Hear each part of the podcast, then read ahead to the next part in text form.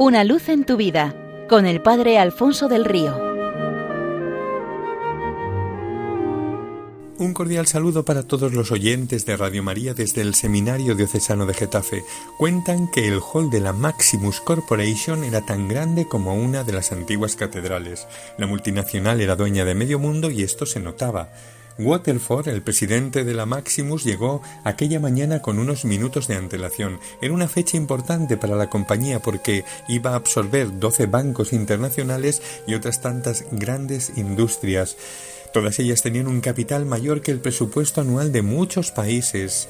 El señor Waterford estaba acostumbrado a éxitos financieros, pero aquella mañana estaba particularmente feliz porque sabía que todo había sido fruto de sus habilísimas maniobras. Su mirada de puro acero que hacía temblar un regimiento de ejecutivos se paseó por el hall y se cruzó en una esquina del mismo con el banco de un limpiabotas. Era un hombre negro, entrado en años, con aire despistado, trapos deshilachados, cepillos gastados y las manos manchadas de betún. Waterford no la había visto jamás, pero como todavía quedaba unos minutos para la importante reunión, podía darse un repaso a sus fabulosos zapatos de más de mil euros. El viejo limpiabotas los trabajó con gran habilidad y a los pocos minutos brillaban de tal manera que atraían la atención. Waterford sacó mecánicamente de su cartera un billete de cincuenta dólares y se lo tendió a aquel hombre, pero al hacerlo se encontró con su mirada. Era una mirada extraña, profunda, con un aire de bondad y una chispa de alegría que brillaba en sus ojos como nunca antes había visto.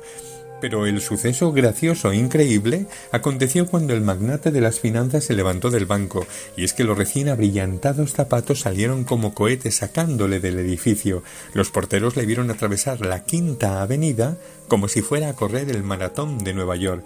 Y fue un maratón extraño aquel porque los zapatos le llevaron delante de un muchacho inválido que mendigaba en una de las esquinas de la gran avenida financiera, y no se movieron de allí por más esfuerzos que su dueño hizo por marcharse hasta que el tiburón de Wall Street vació el contenido de su billetera en las manos del muchacho.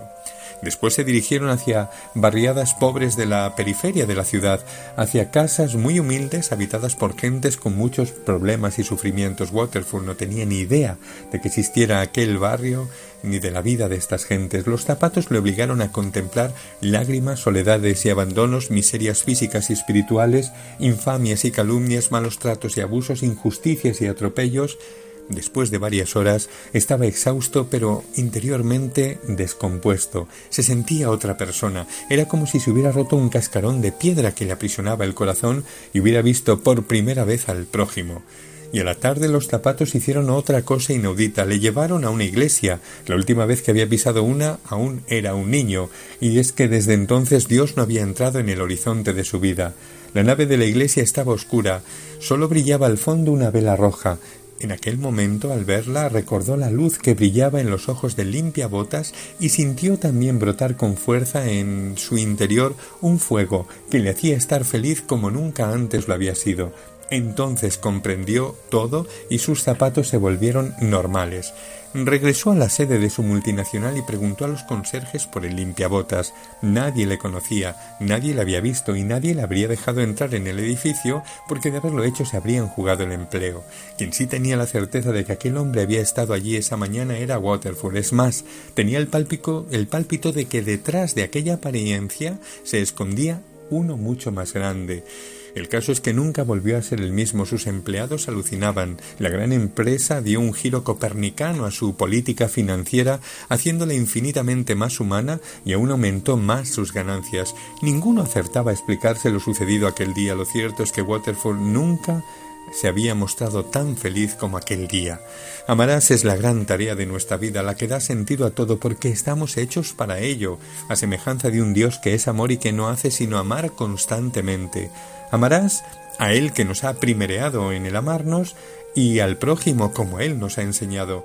Hacerlo o no, en ello nos jugamos todo en nuestra vida porque ese amarás coincide plenamente con el deseo profundo del corazón.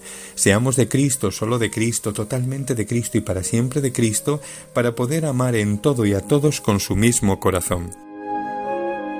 Una luz en tu vida con el Padre Alfonso del Río.